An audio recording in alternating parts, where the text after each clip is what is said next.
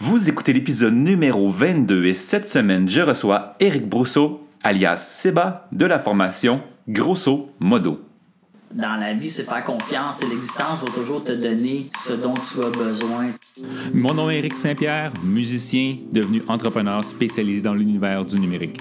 Chaque semaine, je pars à la recherche de gens extraordinaires pour vous partager leur entreprise et leur passion. Mon objectif au travers de ces épisodes est de vous inspirer à vous lancer tête première dans ce qui vous passionne. Laissez donc leurs histoires vous inspirer et demandez surtout pas la permission à personne pour vous lancer.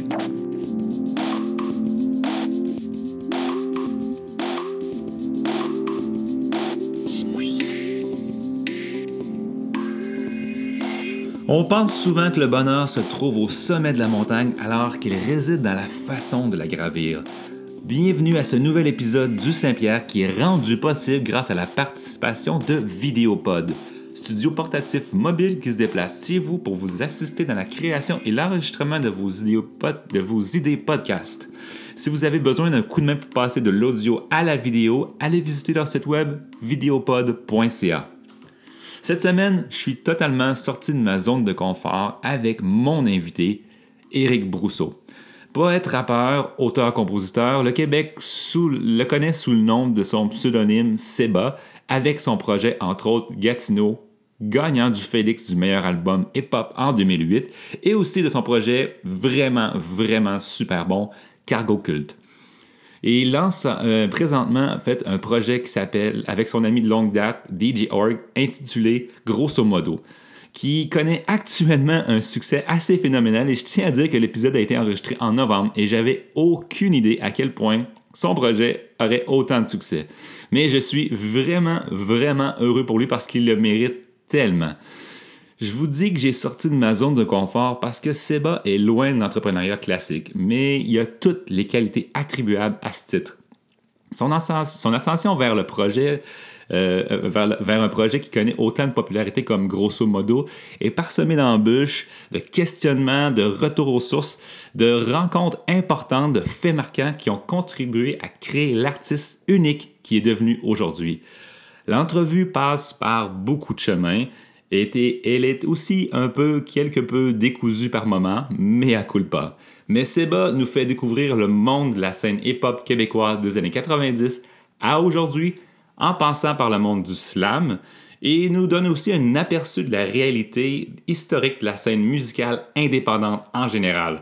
Alors, je vous laisse découvrir le parcours unique de Eric Brousseau, alias Seba.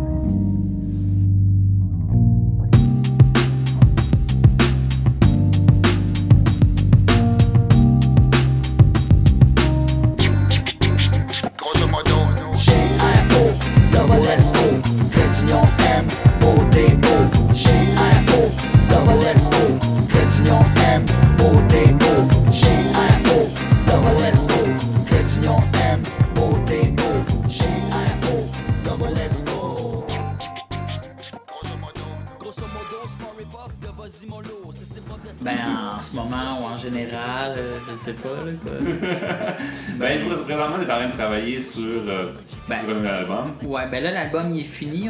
C'est euh, Boy Org, et qui est grosso modo. Mm-hmm. Euh, on est un duo. Moi et Org, ça fait comme quasiment plus qu'un an et demi qu'on travaille là-dessus. Quand ça va sortir, ça va quasiment faire deux ans qu'on travaille sur ça. On s'est rencontrés. Euh, c'est un album de rap, c'est du boom bap. Euh, tu sais, quand tu travailles avec DJ Org, tu t'entends pas faire du, gros trap. Tu sais, c'est mm-hmm. De la musique euh, boom bap, le, rap des années 90. moi et Org, on se connaît depuis 95. Quand je suis arrivé à Montréal, Org, ça a été le premier ami que j'ai eu. On s'est ah. rencontrés au cégep. J'animais une émission de radio, puis lui, il faisait l'émission de radio après. Fait qu'on s'est rencontrés à, à radio. Euh, comme ça aussi m'a fait du graph. C'est en cause de lui que je m'appelle Seba. C'est pas lui qui a choisi le nom, mais euh, il faisait du graffiti. Fait que là, j'étais comme fasciné par les tags. Ah je me demandais c'était quoi. Puis là, je disais, ah, moi si je veux taguer. Puis là, il m'a mis dans, dans, dans, le, dans le, Pas le label, mais le crew. Euh, le tag. Ouais, MTL. MTL Crew, c'est More Tag Landed. fait que c'est ça, j'étais en train de faire ça. Moi, j'ai toujours rêvé de faire un album de boom bap parce qu'avant, je faisais tout le temps des affaires comme punkish, tu sais, Gatineau. Mm-hmm. Puis, tu sais, Cargo c'est un album grunge, c'est du rap grunge. Moi, je disais, tu sais, si Nirvana puis euh, Gros Méné, il y avait du rap. Euh, tu sais, je, voulais faire un album si, si ces deux groupes-là avaient fait du rap, de quoi ça aurait l'air, c'était ça. Euh, Gatineau, c'était pas mal, c'était pas. Je veux dire, je finissais les shows en petite culotte sur le stage là, avec. Euh... Ouais, c'était trash pareil, les shows de Gatineau dans le temps. Moi, je serais plus capable. Mais commence, commencer par le commencement. Ouais. dire, euh, t'as démarré en fait là, euh, comme artiste. Ouais. Euh, ça fait. T'avais quel âge environ les premières lignes que t'as écrites, les premiers, les premiers raps que t'as fait? Moi j'avais. Les, les, premiers. 26, man. Ouais? Ouais. 26 ans? Ouais, ouais. Okay, Moi, je suis plus vieux que j'ai l'air, là. ouais, je sais. Je sais pas si ça peut révéler ton âge, mais ça, c'est correct, garde ça pour toi. Mais, c'est ça, t'as commencé, t'as été influencé, pour, au, à tes débuts, t'as été influencé par quoi? Qu'est-ce qui t'a motivé à vouloir t'impliquer là-dedans? Ben, c'est drôle parce que j'étais influencé, tu pas mal, tu sais, comme par, par tu sais, les Beastie Boys. J'aimais beaucoup les Beastie. Je me souviens des premiers tunes que j'ai faites, c'est j'avais appris à l'oreille, tu c'est avant, euh, avant comme euh, l'Internet, tu sais. Quand il n'y avait pas les paroles dans le livret, ouais. ben, t'es écrivais à l'oreille, je comprenais pas l'anglais, puis il y avait l'album Check Your Head. Y a-tu un album si tu comprends pas les paroles des Beastie Boys que Check Your Head? Fait que j'avais, euh, j'avais retranscrit ça, j'avais loupé une affaire dans une cassette, j'avais rappé là-dessus. Mais une des personnes qui m'a vraiment influencé, c'est drôle parce que moi, je faisais du beatbox. Je travaillais au Polisson à Terrebonne avant que je déménage en ville, puis je faisais tout le temps du beatbox, puis un gars qui vient, puis euh, c'est drôle, Org, va rire, j'espère qu'il va écouter ça. Euh, il était comme. Le gars, il vient il dit Yo, man, Mon cousin, j'ai un cousin. Mon cousin, il rap, man. Mon cousin, il habite à Montréal. Faut que tu viennes le voir. Faut que vous partiez un ben. Mon cousin, rap. Il venait tout le temps Mon cousin, mon cousin, mon cousin. Là, mané, je dis On va aller voir ton esti de cousin. je débarque, man. Je débarque le 31 décembre 94. Ça, c'est vieux. 94 à Montréal, rue Préfontaine, euh, ou, ou Davidson, je sais pas trop trop. Dans un sous-sol T'as Cédric, le CDRIK, le fameux Cédric qu'on connaît, du rap keb, le vétéran, euh, qui est là en train de rapper, qui écoute du gros Public Enemy, puis il rappait, puis le tabarnak, il rappait en québécois. Tu sais, tout le monde a fait comme. Tu sais, le monde a fait comme Ah, le premier rap québécois, c'est dogmatique, mais c'était comme tous des Français. J'ai rien contre les Français, mais c'était pas du rap de Montréal, mm-hmm. plein d'enfants de même. Puis qui essaie les ménopies après, mais comme quelqu'un comme Cédric, en 94, il rappait des gens québécois, mais il était déjà bon, ça veut dire qu'il avait commencé à rapper avant. Mm-hmm. Fait que c'est beaucoup Cédric qui m'a influencé. Euh, après, je suis déménagé un an après à Montréal, ben, six mois après à Montréal on s'est rencontrés au dépanneur du métro Joliette, puis là, c'est ça, on, s'est comme parti un ben, on s'appelait Ambiance illégale. Moi, je faisais ah, des Ambiance illégale, c'est ça le nom Ambiance illégale, vous tirez des balles vocales, le coup, le coup sera fatal, c'est normal, je me souviens de ça. Ouais, ouais. Ben, je dis, c'était la seule ligne que j'avais, avec c'est sûr, je m'en. Euh, Mais Cédric, euh, moi, Cédric, personnellement, ben, je vais faire, je vais mon effet, je le connais pas, par exemple. Qu'est-ce qu'il y a, que, Cédric, et c'est comme, il a fait des albums, il y a ben, il a fait euh, plein de petits albums lui-même. Justement, on parle d'entrepreneurship. Là, Cédric, ça serait quelqu'un euh, euh, à, inviter ici. En 94, du rap québécois qui, qui, parle, qui était québécois. Comme, sais, parle, moi un peu de, de, de, de, de ça, tu sais, parce que je, moi, je, on ne le connaît pas. Il, il, c'est encore, encore d'actualité, son, ben oui, ben oui, il a sorti un album, il a sorti un album cette année qui s'appelle Liqueur Forte. C'est un mm-hmm. petit bon album. Puis euh, il a sorti plein, plein, plein, plein d'albums. Il a sorti un, premier disque, je pense, en 99 ou 2000. Euh, six tracks de trop, ça a fait beaucoup de bruit. Euh, c'est vraiment. Cédric, c'est le Eminem du Québec un peu. Mais fin des années 90, 97, 98, 99, il a, il a parti complice. Mais comme moi, j'aurais pu être dans complice. Je faisais du beatbox, mais je sais pas ce qui s'est passé dans ma vie. J'étais moins là. J'écrivais pas bien, je comprenais pas la musique. Mm-hmm. Puis Org, il était DJ. Euh, c'est moi qui ai présenté Org à Cédric. Fait qu'ils ont fait Complice, qui était un groupe mythique. Ils ont lancé un album à Vertité Chum en 2000. C'est un album mythique. Euh, c'était une grande influence dans mon écriture. Puis c'était lui qui m'emmenait à écrire. Il a cru un peu en moi. Puis c'est quand même assez ironique parce que à l'époque, euh, le chemin que j'aurais dû prendre, c'est 97-99. J'aurais dû faire un album avec Cédric puis DJ mm. Org puis j'ai lâché complètement le rap en, en 99, je suis devenu gothique. Oh, J'avais des visions, puis tout. Puis je suis devenu gothique, j'ai lâché les choses comme ah, je suis rendu trop vieux, je passe à d'autres choses. Puis tu sais, j'étais tout le temps la merde, je faisais du graffiti. ça marchait pas. Je me dis, OK, je vais aller me prendre une job la fin de semaine au lieu de me tenir avec du monde 10 ans plus jeune que moi à faire des graffitis dans la rue.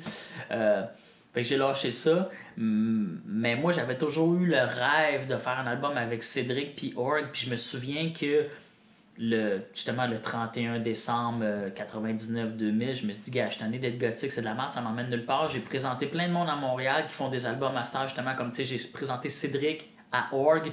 Le Org, il fait des albums avec Cédric, puis les autres sont populaires, puis moi, je fais rien, puis j'ai un talent dans le rap. Moi, mhm. j'étais vraiment un des meilleurs à Montréal en beatbox. J'en fais plus, mais j'étais vraiment un des meilleurs à Montréal. Le monde capotait. Mhm.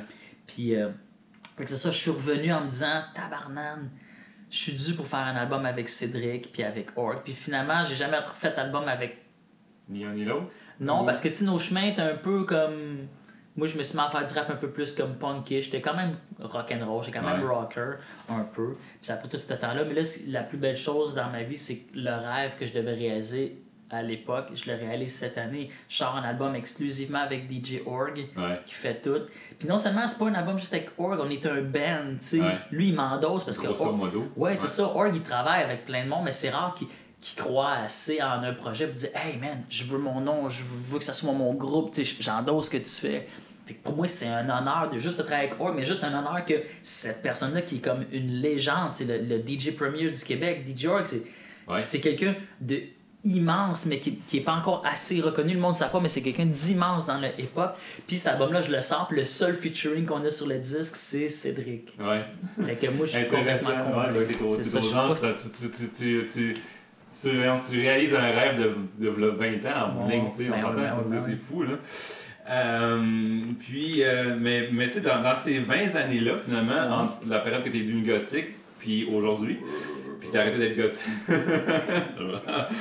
Euh, euh, donc, euh, il y a eu Gatineau, qui était quand même, était quand même gros. Moi, je trouve ça intéressant, Gatineau, parce qu'il s'ancre dans la, dans la scène locale où est-ce que t'avais... C'était fort, la scène locale, dans ce temps-là. Exact. Et je me souviens, dans mes jeunes danseurs, j'avais mon band qui s'appelait Uberco aussi. Ah oui, c'est vrai. j'avais mon band. Je sais que t'avais un band, mais c'est juste là. Le... Ouais, ouais, je sais. Mais on s'était pas connus dans, dans ce temps-là. Moi, moi, on s'est connus quand je travaillais chez Local Distribution, justement.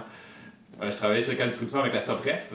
Puis euh, c'est ça, justement, il y avait, il y avait ça il y avait cette, euh, cette mouvance-là qui se passait. Tu avais les trois accords qui, comme, qui, qui, avaient explosé un peu grâce à l'aide de, de, de, de, de ben oui, ben distribution, ben parce que ça n'existait pas. Le cas de distribution, on, on, on, là, j'ai pas à l'expliquer parce que Jean-Robert Bizarion va faire partie de mes, mes invités dans l'émission. Fait que vous écoutez l'émission avec Jean-Robert Bizarion. À moins que tu montes l'émission de Jean-Robert Bizarion avant celle-ci. on, on, verra. Mais on passe pas en détail parce que c'est fait. Mais il y avait quelque chose qui se passait avec la scène. Il y avait ouais. mal à la jupe aussi. Puis après ça, tu as eu avec Malajub est venu justement les Dare, les Dare to Care. Dare to Care qui est l'étiquette de disque qui a sorti toutes les aujourd'hui les cœurs des pirates, puis les Malajub, puis les bon les Bernard Anamus. il y avait quelque chose, ça bouillait. Puis c'était beaucoup euh, indie, tu sais.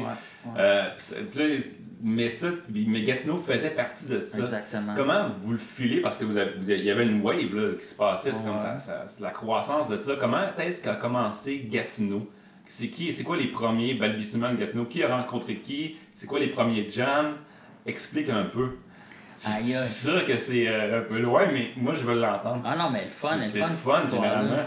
Vraiment le fun, ben le fun, tu sais, C'est que, tu sais, moi je travaille avec beaucoup avec les locaux locaux, c'était mes chums. Euh, eux, ils m'invitaient tout le temps à faire des spectacles avec eux. sais, je jouais au Club Soda, puis ils m'invitaient, je faisais une tune, euh, un texte, puis ils faisaient mes musiques. Puis j'étais tout le temps avec eux autres. J'étais quasiment comme un membre annexe, là.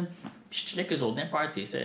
Une je pensais quasiment que j'étais pour finir par embarquer dans le band, parce que j'étais comme tellement avec eux, puis je rappais, puis c'était les mêmes sujets. Ça a vraiment été frustrant des fois. Je fais Ah, j'ai fait une tune contre l'Auto-Québec, biz. Ah, moi aussi, j'ai commencé à en écrire une cette semaine. Je suis comme, oh, fuck. Fait que tu sais, tout le monde dit Ah, t'es, comme biz, mais oui, à quelque part, mais plus là. là. Euh, c'est ça. C'est que je faisais beaucoup de chocs les locaux locaux. Fait que là, moi, j'étais en lien avec euh, Jean-Sébastien Nicole, le drummer de Gatineau. Puis lui, à un moment donné, il dit euh, avec. j'ai des petits pois, ça pique. j'ai. il dit Je travaille avec Vander, le, le bassiste des colocs. Il y a Vander, le Bass Ma Boom faisait Bass Ma Boom, puis il faisait comme, c'est ça, il jouait de la bass, puis il chantait, mais il y avait un band avec lui, dont euh, Jean-Sébastien. Euh, il y avait un autre musicien, je me souviens plus, c'est qui, je pense que c'est Jeep, justement le bassiste des, euh, des locaux locas, puis il y avait Kirk. Qui, Ah oui, de Gatineau, ouais, de qui lui faisait comme des beats, des sons. Puis là, il m'invitait, puis j'allais rapper des bouts avec eux autres. Puis ils m'ont invité, c'est ça, euh, euh, comme ça. Fait que là, j'ai rencontré Kirk, mais on se parlait pas trop trop. Je trouvais qu'il avait l'air un peu snob avec ses lunettes. Je le trouvais comme un peu sérieux. Mhm. Mais j'osais pas y parler, il me gênait. Puis, euh, ben c'est ça, à un moment donné, euh, Jans, puis Kirk, qui ont fait un, puis puis ont fait un album qui s'est appelé Metatuc. C'est un album de drum and bass, Oui. euh, Je me pas de souviens, paroles. Mais ouais, ouais. Ils ont fait un lancement au, euh, au Patrovis, puis moi je suis allé, puis à la fin, ils ont fait une espèce de rappel jam, puis ils ont commencé à faire une espèce de beat bizarre, puis je suis monté, puis j'ai fait le texte de Elephant que j'avais fait avec Justin Poirier, un texte sur la tuerie à Cronenberg. C'est drôle, en ce moment, je sais pas quand est-ce que ça va diffuser, mais en ce moment, on est le 6 décembre, c'est la date commémorative de la tuerie euh, à Polytechnique. Euh, fait que c'est ça, j'ai fait une chanson un peu. euh, Ah, c'est un drôle de. C'est vrai que c'est un drôle de hasard, on en parle là, ouais. bon, c'est bon mentionné. Puis, euh, ben c'est ça, on a jamais cette chanson-là, puis on a fait Oh boy, il s'est passé de quoi. Puis, euh, là, on a décidé de se revoir là. Moi, je voulais faire mon album solo. Mhm.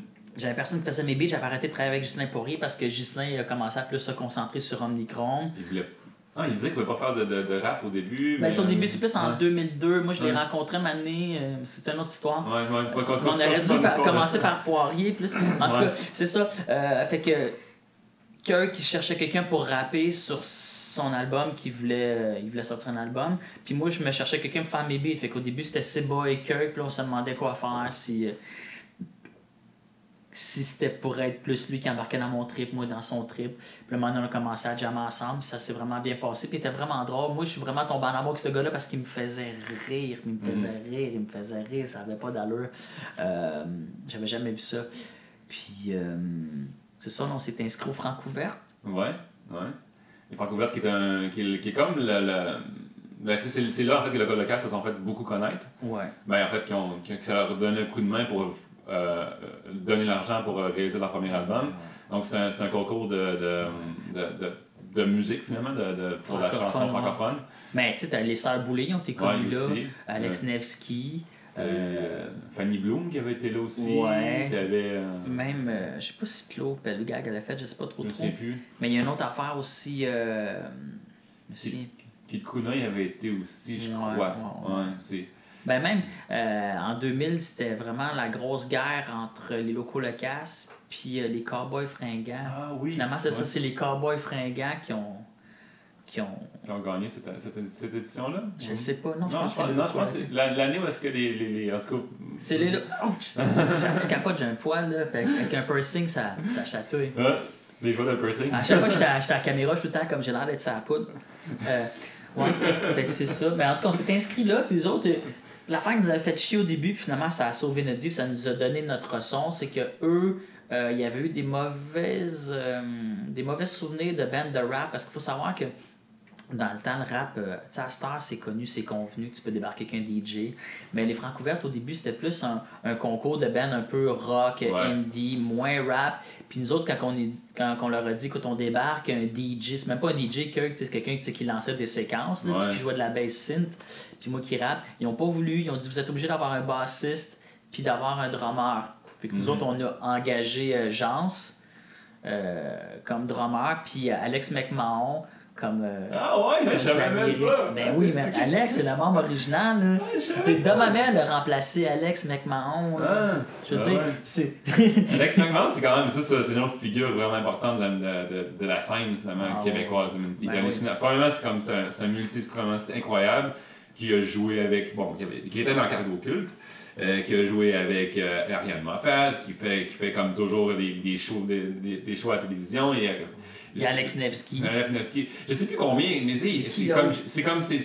Yann Perrault. Yann Perrault, oui, oui, Yann. Ah oui, Perrault, Yann, c'était Il a même travaillé avec la SA aussi. euh, Oui, euh, oui.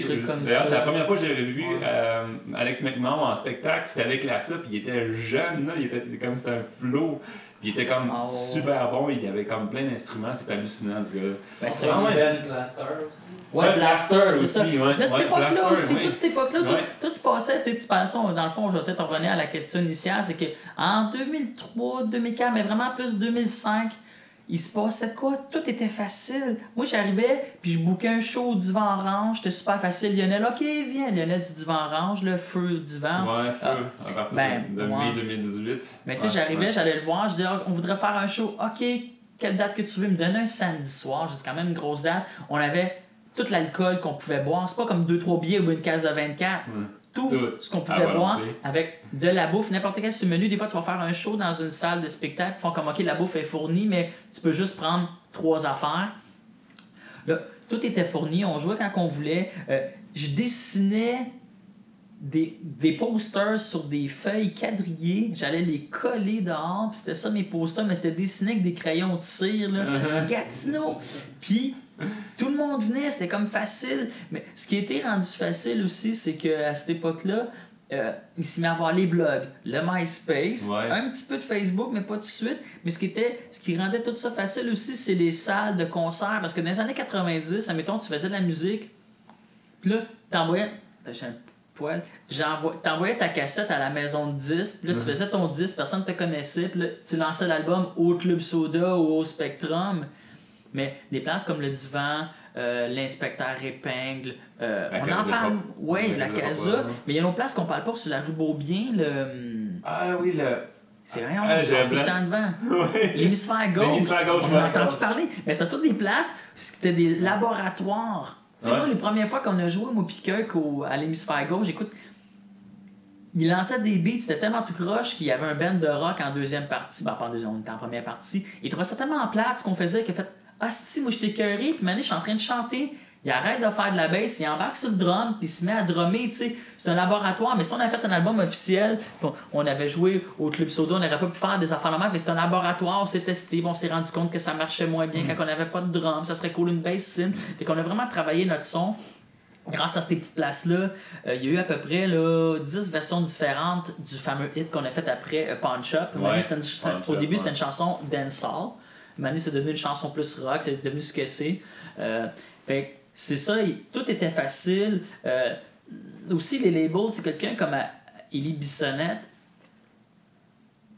tu sais, lui, il nous aidait, euh, Jean-Robert Bisaillon, il, il a fait notre demande de subvention. Mhm. Puis, euh, Eli nous a endossé comme quoi qu'il nous signait sur Dare to Care ou Mhm. grosse boîte pour nous aider à avoir des, des subventions. Mais Eli, c'était pas comme euh, le gars dans son bureau avec son label. Eli, c'était un chum. Je veux Ouais. dire, on se voyait tout le temps, tous les soirs, dans les shows. J'allais chez eux, je l'aidais. Il y a des albums de Malajube. Dans le temps, le premier album de Malajube, un moment donné, il a fallu qu'il reprint parce qu'il n'avait trop vendu. Mais j'étais allé, j'ai mis de la colle sur les pochettes, puis j'ai Mhm. mettais dedans. Euh, il y avait ça où est-ce que Étienne Côté-Paluc, euh, puis Olivier Robillard-Lavaux, Hum, c'était ouais. des journalistes, mais c'était des chums parce qu'on était ensemble. Je leur donnais des scoops, Ouais. on sortait ensemble dans les bars, on se voyait tout le temps. Olivier Robillard-Lavaux, la dernière cigarette que fumé à vie, la dernière minute où est-ce qu'on a pu encore fumer dans les bars, ben, Ouais. c'est moi qui ai allumé, puis il y a une photo de ça. Fait que, tu sais, on était tout, tout le monde était ensemble, on, est, on était chum avec les fans. Euh, c'est ça, il y avait comme les fans, les journalistes, les médias, les artistes, on était tout, tout, tout, tout ensemble. Fait on s'aidait tout le monde à monter. Quelqu'un comme Olivier Lalande, il avait intérêt à ce que je sois proche de lui pour lui donner des scoops pour ses entrevues. tu sais. Ouais. C'était, les- il y avait les petits stades de spectacle, le MySpace. C'était vraiment une époque magique, naïve. Puis tout le monde, on était tous ensemble. Je veux dire, moi, je me tenais avec Malajube, puis des Hot Springs, puis les Breastfeeders, puis je faisais du rap, je me tenais avec les locaux locasses. qui- Tu sais, on était tous comme Ouais. interreliés. Il n'y avait pas de. C'est pour ça que Gatineau, je débarquais en show de Gatineau, habillé en rocker, les jeans déchirés, une casquette, les cheveux longs jusqu'ici, tout décalissé. C'était du rap.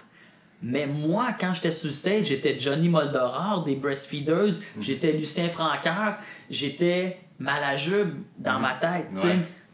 Fait que- Ouais, ouais, c'est ça. Là, là, tu parles. Là, tu- tu- beaucoup, Non, là. non, je sais, ouais. Mais c'est intéressant parce que c'est c'est vrai, c'est c'est une époque fascinante pour la musique en général, je pense aussi. D'après moi, c'est- on n'est pas la, on- Montréal n'est pas la seule. Il y a, il y a Arcade Fire qui est né aussi dans, dans- dans cette époque-là. Ouais, ouais, ouais. Et vous avez- je pense justement, c'était l'avènement d'Internet, puis Ouais, euh, puis les euh, euh, puis c'est l'avènement d'Internet, puis les MySpace, vraiment, qui, qui, qui faisait en sorte que l'autoproduction euh, était, était, était rendu possible. Puis c'est de là, en fait, ça a commencé, de, justement, on est capable, en tant qu'artiste, de, de, de, vivre notre musique, de, de, de prendre, de, de faire moi Inc. en tant qu'artiste, ouais. puis de, de trouver des façons, finalement, de, de se booker nous-mêmes, puis de faire nos propres tournées, puis de s'entourer de monde qui vont triper, puis qui vont nous donner un coup de main pour avancer. C'est ça qui, qui, qui, était magique, en fait, vraiment, je pense, de, cette époque-là, puis que, que Gatineau était là-dedans moi, je trouve ça le fun que tu en parles de même avec, avec beaucoup d'enthousiasme parce que c'est ça, tu sais. Moi, je m'en souviens, j'en ai fait partie dans cet événement. Ben oui, ben oui, c'est ça.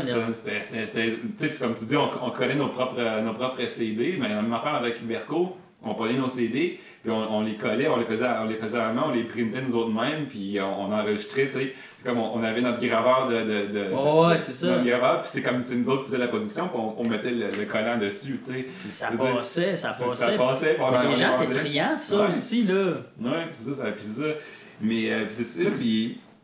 On va, on, va revenir, un petit peu en arrière. Là. Regarde, sais, on, en a parlé un petit peu. Tu étais, proche justement de. Ben, tu l'as peut-être encore un petit peu, mais tu étais proche avant Gatineau de DJ Poirier. Oui, oui. Euh, est-ce que tu peux me parler un peu de, de, de, ton expérience avec lui, comme, comment ça s'est fait, qu'est-ce que ça, qu'est-ce que ça a contribué à ta, à ton, à ta progression musicale? Parce que lui, DJ Poirier, c'en est un qui est un monument aussi de, la musique ben électronique. Ben ben comme, il est venu un temps, il y avait, comme, il y avait pas un, une tonne, pas, pas une tonne, il n'y avait pas un sample qui, qui, qui passait à, à, TV qui n'était pas de, de, DJ Poirier, c'était fou le nombre de beats qu'il faisait. Là je fais des beats dans ma maison. c'est... voilà, c'est ça. Ça, vient de toi un peu, ça? Ouais, ça vient de nous deux, ouais. Mais nous, c'est ça, c'est. J'ai fait. Euh... Éric Roger, qui fait des soirées solo Vox. Euh, il y avait une émission Poète vos papiers à CISM.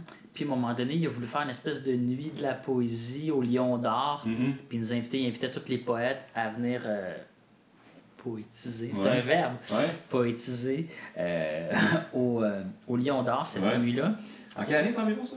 Euh, 2002. 2002, hein? 2001, ouais. Puis euh, cette nuit-là, c'est ça, écoute, il y avait juste comme les poètes qui étaient dans la salle, venaient faire leurs poèmes, puis ils partaient, il y avait comme personne dans la salle, mais Poirier, il faisait des des fois de l'ambiance musicale en arrière, euh, des poètes, ou des fois il faisait jouer comme des affaires, tu sais, des, des plages musicales entre les poètes pour la radio, parce que c'était toute la nuit diffusée en direct sur mm-hmm. CSM. Euh, puis, je suis monté sur le stage, je le connaissais pas, puis je allé voir, je dis, hey, t'aurais-tu des affaires un petit peu beatées pour que, tu sais, moi je fais du rap? Puis il a trouvé dans ses affaires euh, deux beats. Puis là, j'ai rappé là-dessus, puis j'ai vraiment trouvé ça trippant. C'était complètement différent parce que faut savoir que Poirier, dans ce temps-là, faisait de la musique ambiante avec quasiment pas de beat, euh, pas de rythme plutôt. Mm-hmm. C'était juste comme de la musique euh, il faisait de l'électro, acoustique. Puis, euh, pas de beat du tout, mais j'avais aimé la vibe, ce qui se passait. Puis là, j'ai pris son numéro de téléphone. J'ai dit, mais il faut qu'on se parte un band ensemble. Parce que dans ce temps-là, je me cherchais quelqu'un pour faire mes beats. Je dire, ça faisait comme deux ans, trois ans que je rappais dans le vide. Euh, fait que c'est ça, je l'ai appelé. Je dis, oh man, je veux que tu fasses mes beats, je veux faire du rap. Il fait comme, ouais, dis-moi, je veux pas faire de hip-hop, je veux pas faire de rap. Je suis comme, voyons, man. Puis finalement, genre, j'apprends j'apprends qu'il crisse son camp en Afrique, je plus parler, puis comme fuck off. Puis là, comme six mois après, je reçois, un appel chez nous, il fait Ouais, je suis allé en Afrique, j'ai découvert le rap africain, je triple là-dessus, On se rencontre cette semaine, ça me tente de faire des beats avec toi. Je Bon, enfin. Mais c'est ça, il voulait pas faire d'arabe, je veux pas faire d'arabe. Je suis comme hein? après, c'était comme, tu sais, monsieur hip-hop à Montréal. c'est ça. Fait que là, on a, on a, commencé à faire des affaires, c'était vraiment fou parce que ce qui le fascinait aussi, c'est que moi, je venais vraiment du monde de la poésie. Puis lui venait du monde électroacoustique. Fait que notre trip, c'était lui de le faire connaître dans mon univers un peu, euh, c'était caché, pas puis lui de me faire connaître dans son univers un peu, euh, justement, musique électroacoustique. Euh, Myland. Ah, c'est vrai, euh, parlant de, la Casa de Popolo, moi j'ai travaillé beaucoup avec le drummer de Godspeed du Black Emperor. Oui, One Speed Bike, Eden, Eden Gert. En tout cas, on a commencé à faire de la musique ensemble, des affaires, mais c'était vraiment fucké parce qu'on était probablement. le, on, a, on a fait une chanson qui s'appelait Carquois, c'est probablement la première tune reggae dancehall de l'histoire du, du hip-hop au Québec c'était comme c'était mon idée. Euh, mais ce qui est intéressant de cette chanson-là, c'est que on l'a sorti justement, tu parlais, on l'a sorti, on l'a sorti en CDR. Ghislain faisait des dessins. Quand je l'ai rencontré, Ghislain faisait des toiles, faisait des expositions. Puis Mané s'est dit, crime, si ma musique marche plus que mes toits, je vais lâcher toi. Ces toiles marchent plus que ma musique. Je vais... Il y avait d'autres son plan B, finalement. Ouais. Et finalement, genre, euh, un an, une couple de mois après, il a tout remisé ses, ses toiles en, en quelque part, puis euh, il a fait de la musique. Euh, c'est ça. C'est cette chanson-là, on n'était pas connus au début, puis il y a souvent ça dans le hip-hop, les rappers, ils parlent au début de la chanson, puis vu qu'on n'était pas connus, puis qu'on voulait que les gens, puissent nous identifier quand la tune joue à la radio, euh, on l'envoyait à CSM, puis c'était... euh, on s'appelait Nonobstant. Puis là, c'était comme Hey, Yo, Carquois, Nonobstant, 2003. Puis là, tu sais, Ghislain qui dit Je fais des beats dans ma maison. Puis moi, je réponds Shoot des rhymes dans toi direction, écoute ça. Puis là, la tonne à part. puis, puis ça, après, nous, vu que j'étais avec les locaux locaux, on a fait un spectacle dans, dans le cadre des sessions bande à part. euh, dans Schlaga dans le temps. On a fait, on a fait ça. Puis Shafik, c'était un des premiers à avoir tu sais, les, les CDJ pour mixer. Là. Ah, les oui, CDJ, tu sais, avec des disques compacts que tu peux mixer comme c'est c'était des tables tournantes. À la place des tables, place des tables tournantes, c'est des, disques qui tournent, ben, que, que, tu- que tu Ben, peux... c'est des disques compacts que tu mets dedans, tu sais, que tu, tu tu peux faire mixer. du... Ouais, c'est du scratching. Du scratching, ouais. Fait que lui, s'était acheté ça. Puis, euh, on y avait donné une version euh, a cappella de la tune Carquois qu'on a faite, moi, puis Ghislain. Poirier. Puis, il y avait ça. Fait que, il est venu avec nous faire le show. On faisait de la musique avec, euh, justement, Biz, on avait invité Biz, on avait invité Shafik pour faire des scratching, puis gosser avec Ghislain Poirier, puis moi. Puis, euh, c'est ça, par après. Shafik a utilisé en, en studio euh, la track de Je fais des beats dans ma maison, je shoot des rams dans toute direction. Il a fait la chanson Maison idéale avec ça. Mais, mais c'est ça. Puis l'expression bounce, le gros aussi, c'est devenu vraiment important parce que moi, puis Gis, quand on parlait au téléphone avant, moi j'ai tout le temps eu ça, le monde qui disait Hey le gros, hey le gros. J'ai tout le temps trouvé que ça faisait comme habitant, puis têteux. Puis j'avais un voisin en bas chez nous, je parle de n'importe quoi. J'avais un voisin en bas qui me faisait vraiment chier. Il écoutait tout le temps du hip-hop dans le fond. puis Ça a vraiment fait que j'ai arrêté d'écrire du hip-hop parce que ça, ça m'énervait les hip-hop.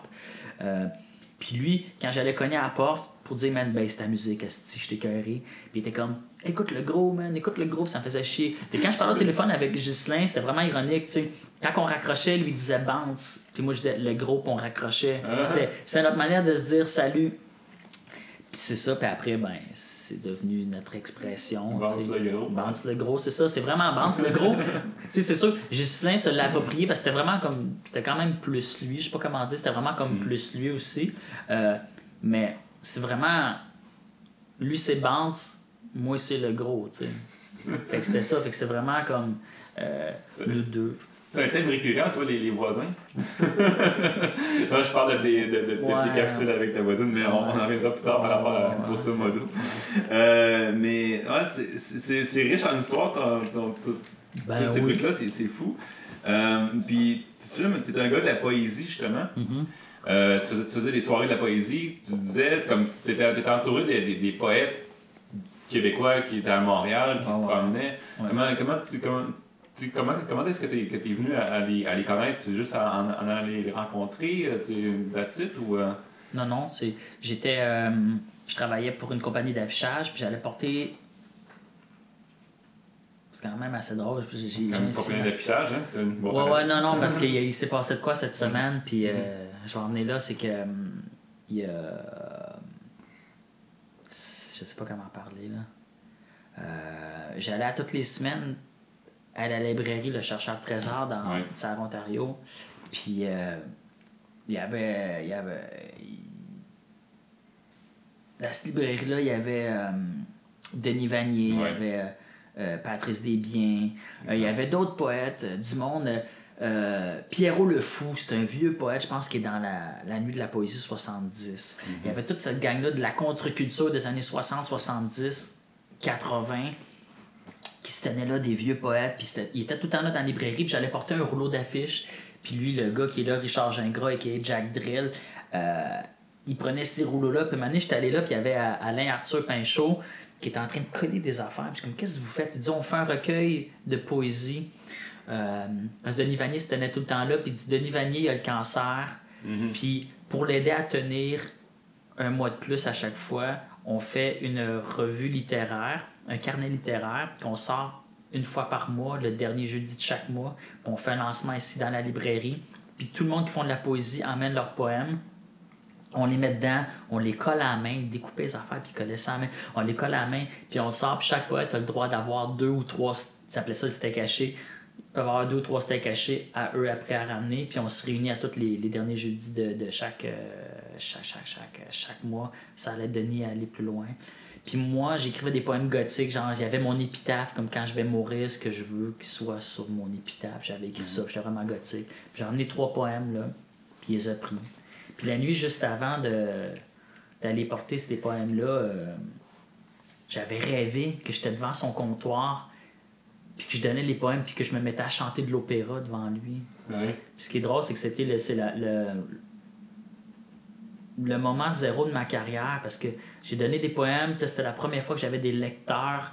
Puis là, il faisait des soirées de steak caché.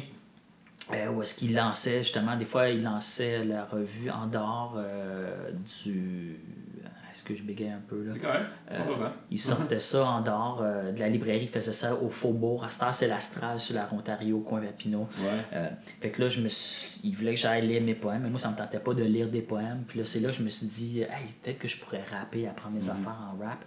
Euh, puis c'est ça, je veux juste dire, c'est ça, comme ce mois-ci, Richard Gingras, il est Ouais. mort. Puis c'est, c'est un monument, ça, j'étais un, j'étais un peu ému.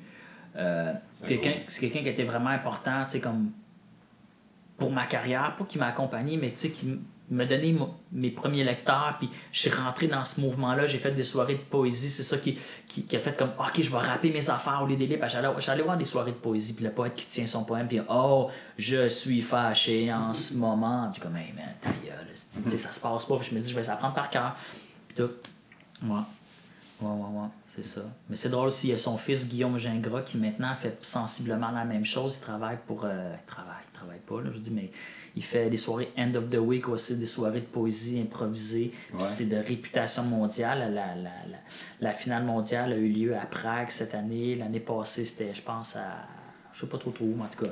Euh, fait que j'ai commencé à fréquenter tout ce monde-là de la, de la poésie contre culture euh, grâce au, au steak caché. Puis c'est là que j'ai commencé à faire de la scène pour Ouais. représenter mes affaires. Excuse, la réponse était longue? Non, c'est correct. Mais justement, ça, ça, ça, ça, ça, ça amène, bon, ça amène justement les influences, parce que je voulais t'en parce que il y a beaucoup de poètes méconnus, tu sais, Ouais. quand même. Tu sais, ça paraît pas. Denis Vanier, ça, ça, ça peut être super connu pour, pour toi et moi, pour la, la, la scène comme l'underground. Mais le monde ne connaisse pas, tu sais. Pour beaucoup de monde, la poésie québécoise arrête à, à, à Émile Nelligan. Ouais. Qui- C'est bien correct. J'ai aucun problème avec Émile Nelligan. Mais. On va arrêter ça là. mais mais tu sais, ça va beaucoup plus loin que ça. Puis justement, il y, avait, y avait aussi quelque chose, puis un parallèle justement à faire avec, avec tu sais, comme tu l'as dit, il faisait le truc à la main, c'est comme des fanzines finalement. Puis les fanzines qui sont revenus avec la scène, la scène locale, tu sais. Puis euh, tu sais, tout ça, tout ça vient, vient fait, fait que l'histoire arrive parce que tu as commencé à réciter tes poèmes Ouais. tu as, eu besoin de, de le faire, tu as senti, l'envie de le faire, tu as senti le besoin de le faire. Puis là-dedans, en fait, je me suis aimé. Il y a- aussi un moment donné où est-ce que tu faisais les, les, les soirées de, de slam. Je sais pas, pas de slam, mais de. Ah oui, oui. Il y avait, il y avait, il y avait- c'est quoi, non, les. euh, Rap maudit. Rap maudit, c'est Oui, ça. oui, ça, oui. ça, merci. Oui, oui, oui, oui. il y a- il y avait, il y avait- tu étais comme t'étais très actif avec ça, je me souviens, dans un certain Ouais, temps. ouais. Est-ce que tu peux me parler un peu de ces soirées-là? Ben ça, c'est une soirée qui avait été partie par euh, Kiro euh, à la galerie d'art. C'était sur la rue Maisonneuve, coin Amherst. C'est une galerie d'art de graffiti, un peu affiliée avec la gang du Café Graffiti dans Hochelaga. Euh, Kiro présentait ça parce que Kiro, qui était dans Attache Tatuc euh, puis euh, Traumaturge, qui a parti Ouais. ça, lui, je l'ai rencontré avec euh, justement Poirier, parce que quand j'ai commencé à travailler avec Poirier, ben, euh, Poirier aimait beaucoup les poètes, tu sais, les gens qui avaient d'autres choses à dire que des, des rappeurs classiques. Fait qu'il travaillait avec euh, Kiro, qui est, un, qui est un rappeur qui, des fois, met pas de rime, mais il improvise, puis il parle vraiment comme rapidement en ce moment. Mettons, je suis en train de rapper, mais tu sais, là, je parle rapidement comme ça, mais imagine qu'une musique en arrière, puis tu sais, je parle par-dessus. Tu sais, Kiro, il était comme ça. Euh, je l'ai rencontré Kiro, puis Kiro commence. Une des premières affaires qu'il m'a dit, il fait Yo man, fuck le rap. Je suis comme Oh shit man, tu sais, Je pensais que c'était un true hip-hop, puis là, on a commencé à parler, tu sais, comme que finalement on aimait le rap, mais on n'aimait pas ça tant que ça, il y a des affaires qu'on aimait moins. Puis lui, c'est ça, il est parti des soirées qui s'appelle Rap Maudit. C'était un batteur, puis un contrebassiste, Éric Gingras, un chum de, de, de Terrebonne. Puis le batteur, c'est ça, qui jouait souvent, mettons, avec des balais, pour pas jouer trop fort. Un snare, un kick, un hi-hat, pas plus. Qui, rappelle un petit peu l'époque beatnik, si on veut. Ouais, c'est ça. C'était exactement ça. Puis c'était une place pour laisser toute la place euh, aux poèmes, aux poètes. Mm-hmm. Fait que des fois, euh, ça pouvait être les musiciens partaient un beat, puis là, tu n'avais pas le choix de jouer avec ça. Ou c'est le contraire, genre, tu faisais ton texte, puis les musiciens te suivaient. Il y avait vraiment une grande liberté, puis tu pouvais rapper, puis donner des, des, ordres aux musiciens d'arrêter. C'était tout le temps comme des textes déjà appris. C'était pas d'improvisation, c'était tout le temps des textes, parce que pour quelqu'un, pour qui, euh, Kiro, pour lui, c'est important les textes, la, poésie, beaucoup plus que Oh, moi, je suis un rapper. c'est pour ça qu'il y a bien du monde qui voulait venir à notre soirée, puis Kiro était comme Non, je l'aime pas. Je suis comme Chris Kiro, t'es trop hater, arrête. Mais c'est ça. Il est parti de cette soirée-là, genre à peu près en 2003 il a arrêté. Puis là, vers 2005-2006, j'ai dit, man, faudrait que tu recommences ça, faudrait que tu recommences ça. Fait que c'est un peu lui qui a recommencé la soirée, mais c'est moi qui l'ai poussé. J'étais là avec lui comme co-animateur. Je faisais les relations de presse, mais c'était vraiment, c'était vraiment comme plus sa soirée, mais ça a été, ça a été mythique. Là. Je m'ennuie de ça. Là. Ouais, mais il y avait. Mais, mais si je me souviens aussi, il y a aussi beaucoup de rappeurs qui sont, qui sont, qui sont un peu nés de là aussi. Un peu, mais crime, il y avait toute la gang dans la claire ensemble. Voilà. Là. Monkey était là. je voulais que tu le dises. hey, je me souviens, comment il s'appelle euh, euh, Comment il s'appelle? Euh, Voyons. Maybe Watson. Oui, oui, oui, oui. oui. Puis je sais pas quel autre membre de, du c'est ça, genre, tu sais, mm. sont, arrivés en retard à m'amener à Rap Maudit parce qu'ils venaient de lancer 4,99. Tu sais, mm-hmm. c'est ce style d'affaire de même. Euh, fait que c'est ça, moi 4,99, j'ai eu le jour de la sortie, ils me l'ont donné, je l'ai eu dans les mains. Euh, du monde comme même Filigrane qui venait se pratiquer. Euh, euh, aussi euh, la gang de Domadic Massive, Lopechi, c'est tout du monde qui venait pratiquer des textes, casser des textes. J'ai même eu du monde de Floride qui sont venus. Il y avait Bluebird, un rappeur de Floride. qui est venu. Il y a un autre rappeur, Santiago aussi. Oui, fait oui, oui. c'est comme ça, ce côté de laboratoire-là, encore une fois, qui, était, qui était intéressant. Que, comme, comme justement, tu disais, on avait là, on, on, je vais pas dire, dans, dans mes on va dire on avait le divan orange qui était un beau, un beau laboratoire pour pratiquer, pour casser. Euh, il y a la même démarche quand tu es, un, quand es un humoriste. Tu vas, tu vas casser généralement tes. Euh, tes, euh, tes, tes, shows dans des, dans des, dans des petits dans les comédies ben et trucs ben même. Ben c'est juste normal c'est super intéressant. Puis tu trouves-tu que ça manque un petit peu aujourd'hui? Il n'y a, plus ces, ces soirées-là, rap euh, Est-ce que tu trouves que ça manque un petit peu à la scène euh, hip-hop? Ah, ben, moi, ça manque, moi, personnellement. Mais dans le temps, j'en ai pas profité parce que j'écrivais pas beaucoup. J'écrivais mhm. mes textes. en ce moment, j'écris énormément. J'ai besoin de casser des affaires. Puis là, tout ce que c'est des soirées. Là, je fais une soirée de, de slam, euh, la deuxième, dans pas long, je vais pas dire, en tout cas. Puis je suis un peu foutu parce que je peux pas pratiquer ailleurs. Mm-hmm. Euh, oui, ça manque parce que, tu sais, c'est cool, mettons les soirées de slam. Il y a beaucoup de soirées de slam qui sont pas vraiment du vrai slam. Quand tu sais c'est quoi le slam, genre 99% des soirées, c'est pas des vraies soirées de slam. Je veux pas mm-hmm. comme prendre pour Ivy, mais Ivy, c'est the real shit. Là. Le reste, c'est comme micro-vent, mais faut, ce qu'il faut savoir, c'est que le slam, c'est une joute. Tu as trois minutes pour faire ton texte. Il y a deux périodes. Tu peux pas dépasser. Les gens votent. Puis, tu sais, si t'as passé dans la première partie de la soirée, c'était assez bon, tu reviens après, puis après, toutes les affaires sont cumulées, puis là, tu fais une soirée à la fin de l'année où est-ce que toutes les villes se battent ensemble. C'est ça, le slam. Mhm. C'est une joute. C'est pas comme, ah, je fais un texte. Puis, c'est pas du rap. Le slam, c'est une place où est-ce que la voix est libre. c'est juste, c'est la manière que tu arrives, puis c'est la manière d'être percutant avec les mots, tu sais. C'est sûr mhm. que moi, mettons, si je sais mon texte par cœur, je suis comme, tu sais. Euh, fait que c'est ça. Euh, oui, ça manque ça manque parce qu'une soirée, mettons, comme Rap Maudit, euh, on pouvait pratiquer aussi sur un beat. Mais tu sais, mettons, c'est pas un, c'est pas un beat qui joue. Mettons, tu sais, tu pars, mettons, dans une soirée, s'il y avait un DJ qui part en instrumental, puis là, t'es un rapper, puis t'es pas à l'aise avec l'instrumental, c'était un peu plate de dire, ah, oh, je suis pas trop trop à l'aise. Tandis que la soirée rap maudit, quand il partait de quoi, tu disais, je suis pas à l'aise, j'aimerais mieux que ça soit juste la contrebasse, puis que tu joues un peu plus tranquillement. Puis mettons, mané, j'ai vu souvent des rappers qui rappaient, puis ils sortiraient vers le band, le band en disant, ralentis le beat mais tu peux pas faire ça. C'est des mm. qui parlent un beat, t'es foutu. Puis ouais. des jokes, j'aimerais de quoi de plus jiggy. le temps qu'ils cherchent dans ses playlists, c'est long. Tandis que le band pouvait se revirer sur un 30 sous. C'était vraiment. C'était vraiment, vraiment, vraiment. Il y avait une dynamique physique, là, un peu. Moi, les, meilleures versions des tunes de Gatineau que, qui existent au monde, c'est les versions que j'ai faites que le monde a entendu juste quand il était là. En show avec le band. Il y a des soirs, je fais, j'étais transporté, je me sentais poussé puis monter dans les airs. C'était. Ouais. Je buvais aussi, là. Ouais, dans ce temps-là, tu buvais. Ça, c'est un autre truc. Ça, t'as arrêté. Ton mode de vie a beaucoup changé depuis euh, au moins 5 ans environ. Plus que ça, 2009. Ouais, ouais, ça, ouais, ça. Parce que moi, des premiers temps, parce qu'on a commencé à, se voir plus souvent, Ouais. justement, ça a brûlé dans ce temps-là, puis comme tu, commences, tu commençais à, à avoir une sorte de voyage spirituel, d'une certaine mesure, ça s'entend, là. Tu avais, avais starté avec Straight Edge, Ouais, ouais. euh, puis tu es devenu vegan, il y a Ouais. en partie. Ouais. Euh, il y a comme tout ça, puis. euh, mais je vais revenir un petit peu. euh, Je vais revenir encore à. Je, je- je vais m'en tenir pareil au, au sujet principal de Ah la. ouais. De la. C'est toi, de la- le Saint-Pierre.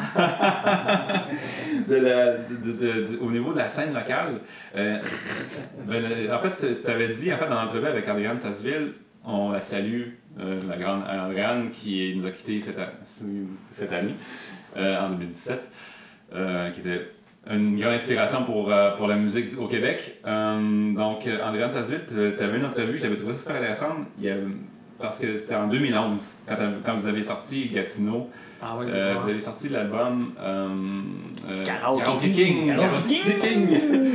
Euh, puis, tu avais parlé, en, en, en 2011, t'avais parlé on avait parlé de la santé du hip-hop. tu sais, Ouais. Il était, il était- il était- il était pas là, le hip-hop. Il n'y avait pas de place faite au hip-hop. En 2017, on s'entend que c'est. la, la, la Claire Ensemble en est une consécration. Ouais, ouais, ouais.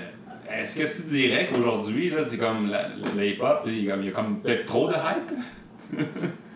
Ou de quoi de même, où il y a encore Ouais. plus de place à avoir? Mais encore plus de place à avoir. Il y en a tellement pas eu pendant longtemps que, tu sais, il y en aura jamais trop en ce moment, là. Mais Mm. non, je trouve que ça en prend même. Encore plus? Ben c'est cool, tu sais, mettons, à la, mais à la claire, mettons que les Dead Obies sont vraiment populaires, mais euh, ils ont comme pas des chansons formatées pour la radio, dans le sens que, tu sais, euh, tu sais, ce que c'était, là, c'est Ouais. c'est le fun, ou BBC, Sauce Pois, c'est des super bonnes tunes, mais ça pourrait pas passer à c'est quoi? Ouais, exact. Fait que c'est ça, c'est soit que les groupes font des chansons plus formatées ou ou pour la radio, ou que la radio sauve plus à ça. Je trouve que, tu sais, tant qu'on passe pas massivement à c'est quoi ou à énergie, ben le combat est pas encore gagné, tu sais. Puis ce qui est le fun, moi j'écoute énormément de hip-hop américain, parce que c'est ça, je suis DJ, puis je mixe principalement du rap euh, américain, mais de toutes les époques, là, tu sais, des années 70 à en ce moment. Puis tu vois beaucoup ça aux États-Unis. Tu as, mettons, euh, Sia, qui est une chanteuse comme pop, qui fait une Ouais. chanson avec euh, Kendrick Lamar, avec euh, Sean Paul. Euh, tu as Gucci Mane qui est sur une tune avec je sais plus quel artiste là, en ce moment. Il y a pas ça, tu sais, ça prendrait une... C'est con, mais moi, là, je serais prête à faire une tune avec Marie-Chantal Toupin, avec mon chum, euh, voyons donc, Daniel Boucher. Ouais. Euh, j'étais censé, ça n'a pas eu lieu, mais j'étais censé être sur une chanson avec Steffi Shock cet été. Il a fait une chanson Freak d'amour. J'avais mon, Mhm. mon couplet qui était fait. Finalement, l'enregistrement, c'est pas fait. Mais c'est des affaires de même qu'il faut Ouais, faire. Des, des moves comme ça. Puis, sérieusement, j'ai pas l'air de ça, là. Mais je pense qu'une artiste avec qui je fitterais le plus, là, c'est Marie-Chantal Toupin. Dans mon écriture, je suis profondément québécois. Puis, grosso modo, on n'a pas encore parlé. Mais moi, puis moi, Org, on s'adresse au monde de région. là. Ouais. On a une tune on va dans les casse-croûte, puis tata, Ouais. puis, tu sais, euh, fait que c'est ce, mou- ce mouvement-là, c'est- c'est-tu aussi de. hum, Tu sais, le. Les premiers temps, j'étais DJ de la musique trap, c'est la musique un peu contemporaine en ce moment, euh, hip-hop. Je pouvais pas en mettre d'un bar parce que c'était gangster, c'était trop agressif. Ouais. Maintenant, c'est rentré dans l'imaginaire où est-ce que tu mets une chanson de trap que tu n'aurais pas pu mettre il y a 5 ans, que c'était agressif, c'était gangster, c'était trop black, que tu peux la mettre maintenant. Euh, c'est soit que faudrait que les gens euh, commencent à, à aimer ce son-là, que c'est quoi? Ça, vous, que nous, on formate nos chansons, tu sais. Ben, Red Next Level, c'est un peu ça. Ouais. La chanson qu'ils ont fait partir avec euh, Karim Ouellet, Oui, oui, c'est vrai, ouais. la structure de cette chanson-là, euh, la tonalité, la vitesse, c'est exactement Sorry de Justin Bieber. Ouais. Parce que les deux sont sortis en même temps. Puis moi, je veux dire, comme en tant que DJ, quand je reçois une chanson, j'analyse la tonalité, la vitesse, le temps, comment je peux mixer, puis les structures, où est-ce que je mets mes cues pour rentrer dans tout pour ressortir.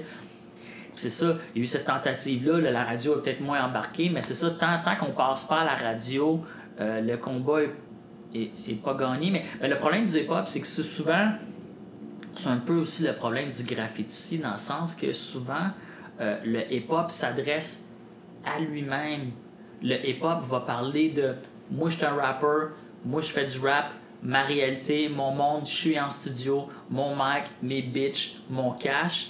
Puis musicalement, c'est ça, il s'adresse à eux. C'est comme quelque chose de refermé aussi. Les graffitis dans la rue, à moi d'en avoir fait, tu comprends jamais ce qui est sur les murs. Souvent, moi, quand j'étais à Guesseba sur un mur, ben, je m'en colissais du monde, je parlais à Org, il pourrait dire Org, man, je suis passé là, hey, Stack, je suis passé là, sais, on se parlait entre nous. C'est ça un peu le problème du rap, mais qu'on fait pas avec grosso modo, parce que nous, on est comme les colocs du hip-hop, où est-ce qu'on s'adresse à tout le monde, puis les beats aussi, mais c'est souvent ça, c'est que peut-être au niveau des sujets, des fois, c'est d'ouvrir puis de parler avec les gens puis d'inviter les gens dans notre univers. Souvent, c'est ça, le rap a pas de porte. C'est comme une bulle Mhm. fermée. Tu sais, j'ai- j'ai pas entendu, je, je veux pas parler à travers mon, mon, chapeau, mais tu sais, mettons, c'est ta vision, mais c'est correct. ben, hein, mais Mais il y, a, il y a un petit peu de ça. tu Moi, j'ai, moi j'ai, récemment, je suis tombé en amour avec un podcast. Bon, mais je, suis un fan de podcast. C'est, c'est, c'est, c'est peut-être pas connu de tout le monde, mais c'est connu de quelques personnes. il sait que je suis comme fan fini. Dissect. Le, le, le, podcast, c'est, ça se trouve être finalement un podcast qui parle de. Il étudie, la première saison, il étudie l'album de Kendrick Lamar, par exemple. Euh, c'est Up to Pimp a Butterfly. Hallucinant, genre le, le niveau de degré, genre de, de, de, de, qu'est-ce qu'il parle, de, où est-ce qu'il va dans la culture noire, puis de, comment il est au niveau de son stardom. Deuxième, deuxième saison, il analyse l'album de Kanye West, My Beautiful, euh, My, My- Beautiful Dark Twisted Fantasy. Puis c'est fou, tu sais, j'avais. J'étais fan de ces deux albums-là, mais j'avais jamais réalisé à quel point ça, ça allait creux, puis comment que c'est des albums comme qui. L'album va ensemble jusqu'à la suis plus capable d'écouter une tune, faut que j'écoute l'album au complet. Puis tu sais, c'est comme ce, ce, ce niveau de, de, de, de génie-là, finalement, comme que c'est comme ça, ça, ça franchit la barrière du hip-hop, vraiment, d'une certaine mesure. exactement, ouais, ouais. Ça va plus loin que, que justement ma, ma, ma bitch- mes, bitches, mon argent, whatever, qu'est-ce qu'il dit, c'est comme. Ben moi, j'ai lu la biographie de Kanye West, puis c'est ça, c'est quelqu'un aussi qui a, qui a ouvert, qui a, qui a- qui a- ouvert aussi, c'est ça, le, le hip-hop. Euh, tu sais, Kanye West, c'est Kanye West est plus gros que Kanye West Ouais. lui-même, c'est devenu un icône et qui sort de quoi, puis tu t'en fous que ça soit un musicien de quoi, c'est un icône, tu sais, qui fait comme des albums, c'est ça qui été la force de Kanye West. Ça prendrait peut-être un, un Kanye West au Québec, Ouais. tu sais, ou, ou un Kendrick Lamar, quelqu'un tout seul qui va ouvrir des portes, qui va devenir comme une superstar, tu sais, comme euh, Dédé Fortin était plus gros que les colocs. Ouais. Euh, c'est ça, ça prendrait peut-être une espèce de Kanye West euh, au Québec qui puisse aller à tout le monde en parle, puis ça soit pas comme, admettons, tu sais, c'est cool, admettons, Corias, admettons, il va à tout le monde en parle, mais pour bien du monde, c'est comme, ah, le rapper qui va à tout le monde en parle, puis ah, Ouais. il est donc fin, il est féministe, tu sais. Mais, tu sais, ça arrête là, c'est tout le temps comme un autre style de rapper, mais ah, il est intelligent puis articulé pour un rapper, même chose, euh, Yes McCann, quand il est passé à tout le monde en parle, je l'ai pas vu, mais tout le monde en a parlé après, comme, ah, il est articulé pour un rapper. Pourquoi il serait pas articulé? Parce qu'il fait du rap. Mais c'est ça. Tandis que Kanye West, ben, c'est un fou un peu, mais on questionne pas ça. Tu sais, Jay-Z, c'est un homme d'affaires. Ben, ah, il fait du rap. Tu sais, maintenant, c'est ça. Ça prendrait quelqu'un pour transformer ça, puis quelqu'un peut-être avec un, un visage sympathique, puis une vision sympathique. Corias, je pense que, tu sais, s'il sort un autre album encore, il y a peut-être il va pouvoir se positionner à cet endroit-là. Peut-être avec grosso modo aussi, parce que les gens n'ont pas encore entendu l'album, mais on a un discours, on a une vision, on a une présentation, puis chaque chanson est ouverte. Moi, je fais des. Je fais les, les textes de grosso modo en slam. T'as du monde de 15 ans jusqu'à 65 ans, 70 ans. Ils partent à rire à, toutes à toutes les lignes. Puis, t'as quelqu'un de 15 ans, t'as quelqu'un de 75 ans qui rit tout le long aux mêmes places. C'est pas comme, oh, le kid de 15 ans a compris la référence. Là, après, c'est juste le monde de 65 ans. C'est juste les filles qui rient, juste les gars, tout le monde rit à la même place. Fait que, ben, bref, ça prendrait quelqu'un pour. Aïe. Ça fait comme 15 minutes que je réponds à ça. Mais c'est ça, c'est que ça prend. Non, ok, c'est mieux, Tant, qu'on n'est pas rentré dans les médias, tant, tant qu'il y, a- qu'il y a un rappeur qui ne sera pas rentré dans les médias, qui fera oublier que ce qu'il fait c'est du rap, c'est un artiste qui fait de la musique, je pense que le combat n'est pas gagné, puis il y a pas, il y a- le rap n'a pas assez de, de présence. Mais ce qui est plat aussi au Québec, c'est que là, on dirait qu'il y a juste la place pour un. Sais, pendant comme 10 ans, c'était les locaux locas. À chaque fois qu'il y avait de quoi, c'était les locaux locas. Les locaux locas, les locaux locas. Là, c'est à la claire puis Dead Obies. Il y a de la place pour un ou deux. Il n'y a pas de la place pour une gang. C'est ça qui, qui est comme Tu dirais-tu que c'est un problème de, de grosseur de marché? ben, de grosseur de marché ou, ou de médias ou de, de patience. Je veux dire, euh, tu sais, les, les gens n'ont pas le temps d'écouter des nouvelles affaires, de découvrir des choses, de comprendre. Mettons, tu sais, si tu es sur le jury de la disque, là, tu reçois ta liste, il faut que tu votes. Là, tu, tu vas. Tu sais, j'aime les Loco Locas, c'est mes chums, mais tu sais, ils ont gagné le meilleur, meilleur album de l'année, je pense, en 2003-2004 avec un DVD. C'était même pas un album. Ils ont gagné devant sans pression qui avait fait un vrai disque de rap. Mais pourquoi? Parce que tout le monde connaissait Loco Locas. Fait que là, t'as le bonhomme qui voit ça, fait comme. Ah, rap, il connaît pas ça, puis il voit Loco Locas, il voit Sans Pression, il voit Corias, puis il voit d'autres mondes. Il sait pas c'est qui les autres. Il, il clique sur. Pas il clique, mais tu sais, il va cocher Loco Locas parce qu'il connaît ça. Il fait le vote, ouais. C'est un peu ça, tu sais, il n'y a pas d'ouverture, il n'y a pas assez de place pour éduquer le monde sur le hip-hop, sur les différences du rap, tu sais. C'est tous des gangsters. Ouais. Non, non, mais c'est ça, c'est ça, tu sais. Moi puis York, on a travaillé beaucoup sur se définir comme poète. On, on veut être les colocs du rap, puis ta, ta, ta. Puis j'ai hâte que les gens entendent le disque, Ouais, parce que c'est justement, vraiment ça s'en vient bientôt, ce disque-là? Oui, en février. Février 2018. Mhm. Euh, Parle-moi un petit peu justement de, de, de, de cet album-là qui s'en vient parce que là, mais euh, parce que c'est comme c'est c'est- comme c'était un renouveau pour toi. Ouais. Euh, je trouve ça intéressant parce que a- pour moi, tu sais, c'est pas qu'il y a eu un gap, t'as rien fait là. Mais, mais tu sais, il y a- il y a, mais il y, a eu, il y a eu un gap, puis il a fallu te sauver, mais moi j'ai trouvé, trouvé ça cool, t'as as toujours gardé la tête haute, puis t'as toujours gardé comme. T'as jamais eu une job 9 à 5. Ouais, c'est la dernière fois que t'as eu une job 9 à 5, tu travaillais dans un ciné-vidéoclub. Ouais. T'avais une passion pour le cinéma, puis là, Ouais. je- je- je- j'ouvrirais pas cette porte-là parce que c'est comme ça, on irait trop loin, on Oh, aurait pas des là. Ouais. Mais euh, puis on pourrait en parler longtemps, puis ça m'a l'a fait découvrir, c'est comme c'est fou, là. J'ai même servi de psychologue, ça. Ouais. Oui! Hein? On referme la porte. mais, euh, donc, mais t'as- t'as- t'as- là, par, par après, il y a eu ce moment-là que t'es, t'es- tu l'es encore, t'es devenu DJ. Ouais. Euh, t'as fait beaucoup de, de, de, de gigs de DJ, comme si t'as, fait ta main là-dessus. Puis maintenant, t'as une, t'as- une compagnie qui s'appelle Sur ton visage. Tu fais de, Sur ton visage. Ouais. Euh, tu fais. Ben, par- parle-moi un petit peu de Sur ton visage, justement. Ben, c'est une compagnie d'affichage. Moi, j'ai travaillé longtemps, longtemps pour d'autres compagnies d'affichage, dont une pendant 14 ans, puis l'autre euh, compagnie d'affichage pour, pendant deux ans. Euh, moi, j'ai fait tout dans l'affichage. J'ai fait le dispatching, j'ai fait le développement de réseau, euh, j'ai fait les archives, j'ai. Distribution, c'est ça, ouverture que j'ai fait, mais j'en ai fait des affaires. Là. Je connais énormément, ça fait comme. Ça va faire 20 ans l'année prochaine que je, je travaille dans l'affichage, je connais le réseau, les posters, comment faire les trucs. C'est ça, j'ai travaillé pour, euh, pour d'autres mondes. Puis C'est ça, à un moment donné, comme je me suis tanné, j'ai arrêté de travailler pour une, une compagnie. Puis là, j'étais chez nous, puis je faisais rien, puis tatata. Puis justement, on parlait de la Sopref tantôt.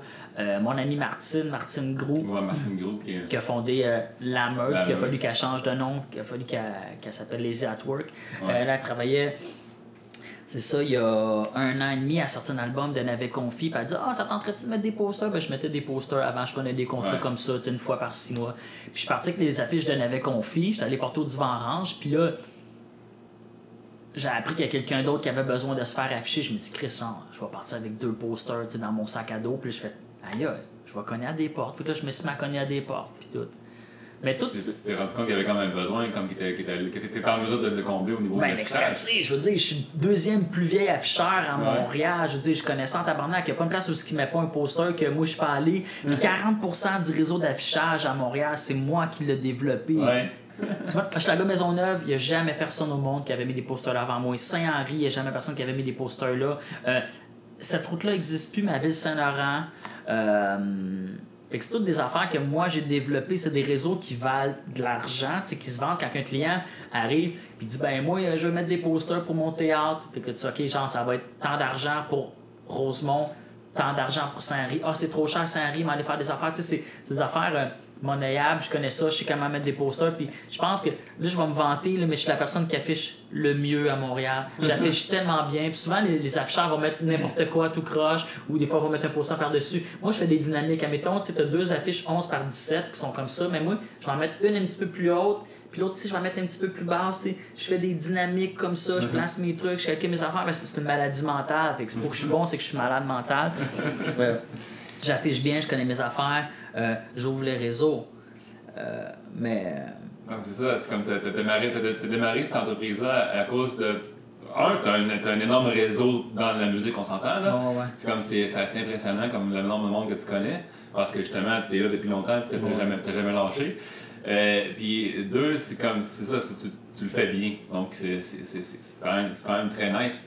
Euh, puis ça permet en fait finalement ça de garder une liberté puis de démarrer un projet qui s'appelle justement grosso modo avec DJR.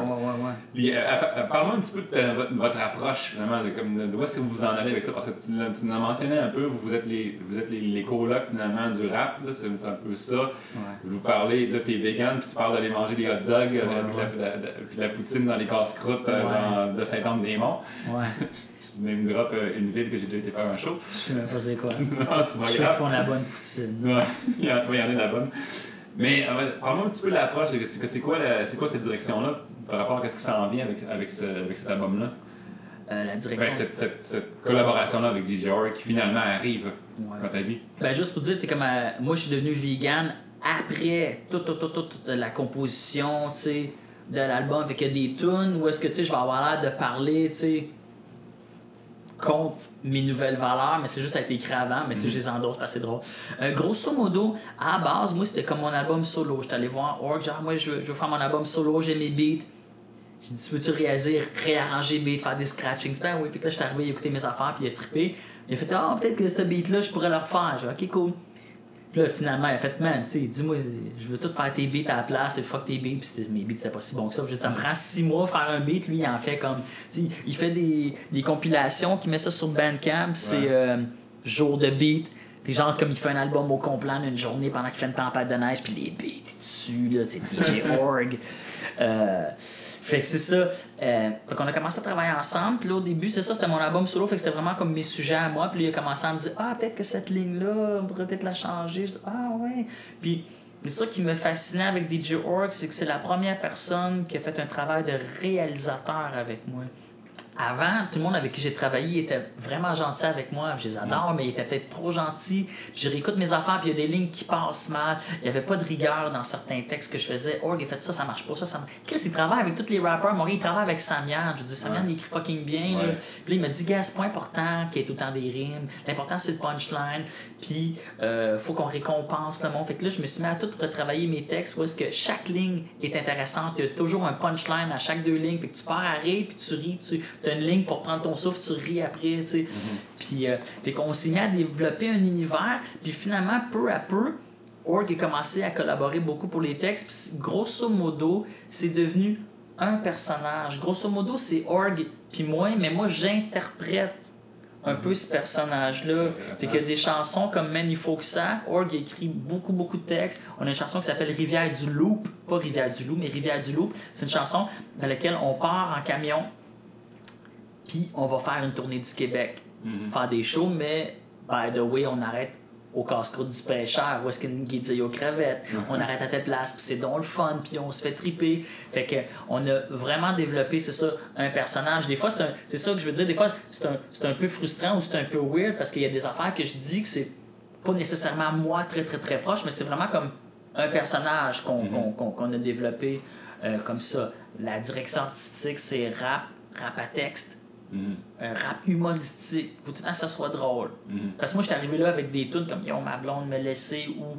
genre, je suis sur Tinder puis ça marche pas puis j'essaie de me des filles, je me fais, me fais tout le temps crisser là. Tout ça, on a enlevé ça. Puis même, j'étais en train de préparer des textes pour un éventuel solo. Puis hier, j'écrivais Oh, moi, ma blonde, ça va. Ben, en tout cas, j'étais en, en, séparation en ce moment. Puis, je me oh, fuck that, asti. Oui, j'ai besoin de le dire. J'ai besoin de le dire, mais on, s'en calisse, là. Je veux juste mm-hmm. parler de Hey, moi, j'aime ça. Genre, j'aurais aimé ça habiter en banlieue. Fait que là, je fais une chanson là-dessus. J'aurais mon petit gazon pour mes affaires. Fait que c'est des affaires comme ça. C'est un rap profondément urbain. Puis, mais qui s'adresse beaucoup au monde de région. Moi, je suis le côté urbain, tu sais, moi, je fais du basic, je back messenger, tu sais, je vais porter des, des, affiches, je suis le gars de Montréal. Puis Org, il habite dans un shack, il habite au Hog Shack, à Chersey. Puis là, c'est le gars du bois. Fait qu'on a mélangé ces deux univers-là. Puis moi, j'ai toujours voulu m'adresser à Kevin, dans le fond, du 16e rang.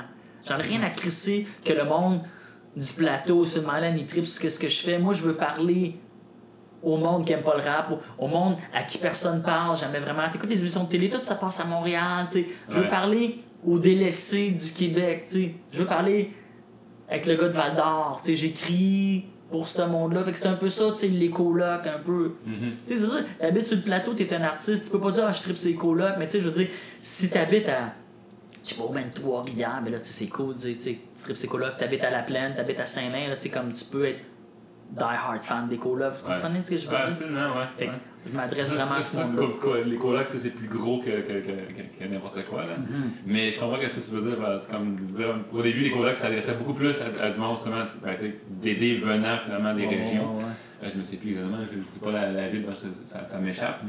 Mais c'est ça, tu sais, je pense que c'est ça, c'est ça qui a fait que le succès était aussi immense, c'est parce qu'il parlait d'abord et avant tout au monde normal, Ouais. de- d'une langue que le monde comprenait, mais encore plus que, que, toutes les, que les Robert Charlebois d'avant, tu sais. Mais moi, j'ai tout gommé mes affaires compliquées dans mes textes. J'a- j'a- j'avais, même dans une tune, ma voisine d'en bas aime pas le hip-hop. J'ai fait comme, yo man, ma voisine d'en bas, elle aime pas la bass dans Tom Ford. Tom Ford, c'est une chanson de Jay-Z, tu sais, qu'on connaît obscur. Il a fait, yo, mais personne va rien comprendre. Je dis, ouais, mais man, le monde qui tripe sur le hip-hop, ils le savent. Non, Ouais, mais ça. man, C'est bon. tu sais, Germaine, elle le sait pas. Fait qu'on a tout enlevé. C'est c'est ça, euh, ces affaires-là. Moi, je voudrais être aimé par les fans des Charbonniers de l'Enfer, de Ouais. puis de Noir, Noir, Noir Silence. Noir silence. Noir Silence, Noir silence, les colocs. Ouais. Euh, Marie-Chantal Toupin, c'est ce monde-là. Ouais. Je, je m'adresse ça à eux. Je trouve qu'ils sont importants, je sais pas comment ben, dire. j'aime la banlieue, j'aime la région. C'est pas de flafla, man. Ce monde-là, man, il écoute cette musique-là. Moi, j'ai écouté du Caïn parce que, mais tabarnak, tu sais, je dis, t'écoutes du Caïn, tu fais comme, ah, c'est de la merde, mais comment ça se fait que, sais, Ouais, mettons, je suis là, même- les locaux locaux, même tu les poètes font comme toutes des images compliquées, mais des fois tu comprends rien. Tabarnak, t'es comme, oh, Caïn, c'est pas bon. Sacrement, man, Caïn, là, ils disent une phrase, c'est straight to the point. Ouais. Danny Bédard, là, y a pas de flafla, tu le comprends tout de suite. Tout le monde le comprend. Ouais. Puis ce qu'il dit, c'est tellement universel, ça s'adresse à tout le monde. Tu sais, Danny Bédard, là, il Mhm. est là.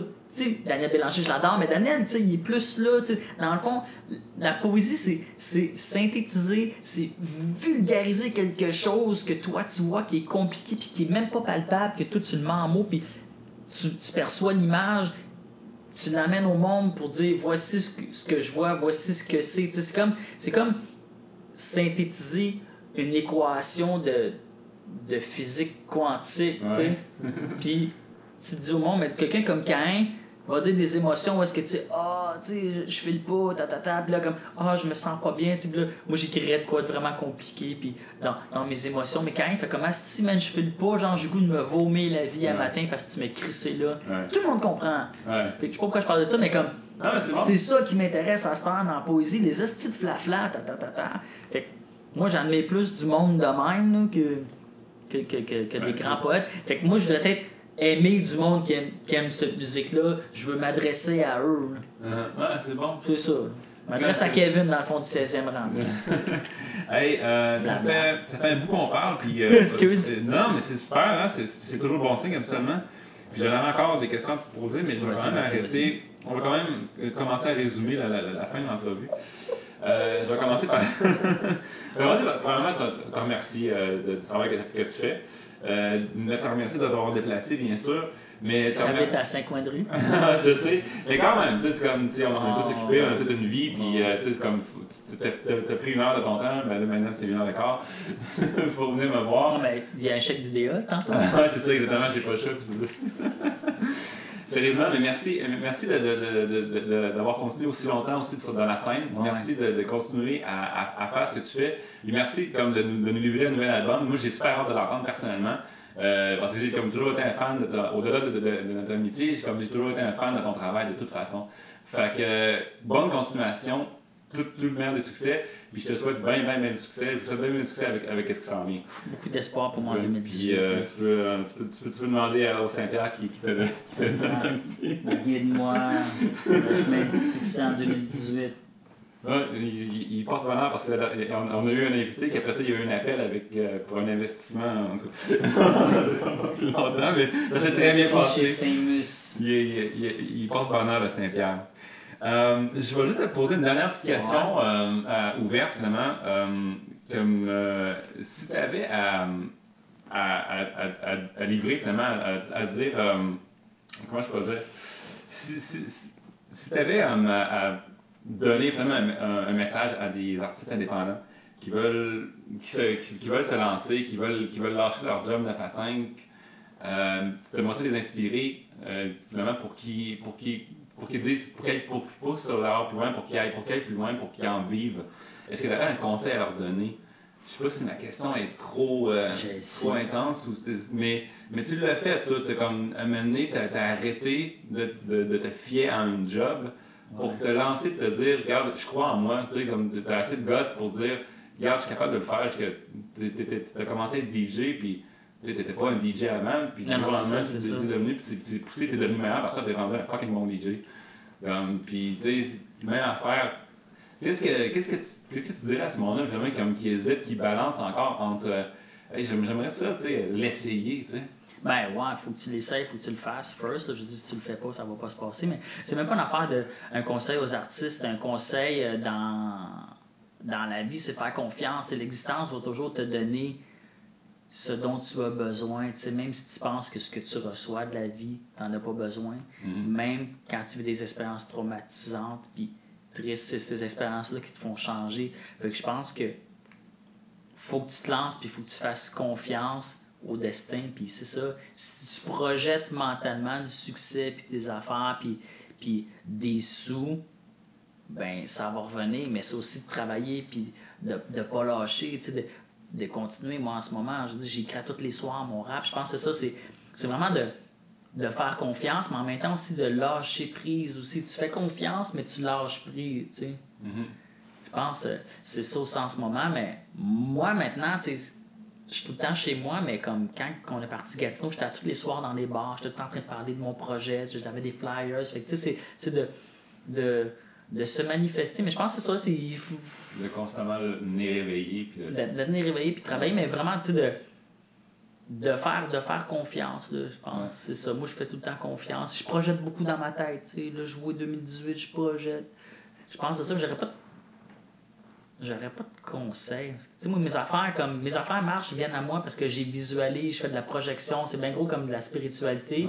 Un matin, je, je pars dans un autre sujet, excuse. Ouais, vas-y, vas-y. Mais je pense que c'est ça. Mais tu sais, un matin, je me suis levé, au mois de juin, j'étais vraiment dans la marge, je me dis, aujourd'hui, ça me prend absolument un miracle financier. 15 minutes après, j'avais un texto comme quoi j'avais trois gigs à 2000$ la gig qui, sont apparus. Puis j'ai dit, OK, ça me prendrait un autre miracle aussi mm. maintenant. Puis dans l'après-midi, le téléphone a sonné pour une autre affaire.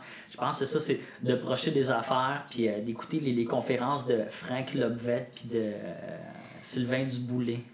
Qui, qui sont des, des conférenciers genre de... Tapez ça sur euh, YouTube. c'est bon. Encore une fois, Eric, merci beaucoup de ton temps. Merci. meilleur des succès. Ben, moi, je t'en avais d'être ici. Ben, j'ai vu ça. Je fais, hey, moi, je vais y aller. Moi aussi. Ah, j'adore Eric, c'est vraiment un personnage fort sympathique. C'est la fin pour cette semaine. J'espère que vous avez apprécié autant que moi j'ai du plaisir à travailler pour vous livrer ces épisodes parce que ça paraît peut-être pas, mais c'est beaucoup de travail. Merci à Eric encore une fois pour son temps. Je suis vraiment heureux du succès que son nouveau projet grosso modo connaît en ce moment avec DJ Org. Sérieusement, en, cette semaine du 11 février 2018, la chanson Vintage Alos est numéro 1 sur le palmarès C'est quoi? C'est tellement mérité. Félicitations à vous deux. Euh, allez visiter leur site web sebaeorg.com pour les suivre, acheter leurs albums, leur album ou assister à leur spectacle. Merci encore aussi pour la participation de videopod.ca. Merci aussi à vous, chers auditeurs. Je vous invite à noter et commenter l'épisode sur iTunes pour m'aider à me faire voir un peu plus dans les algorithmes de recherche. Vous pouvez aussi communiquer avec moi directement sur Facebook, Instagram, Twitter ou sur mon site web lesaintpierre.com. Je vous laisse là-dessus. Rappelez-vous que toutes les portes sont faites pour être ouvertes. Il s'agit seulement de trouver la bonne clé. Ciao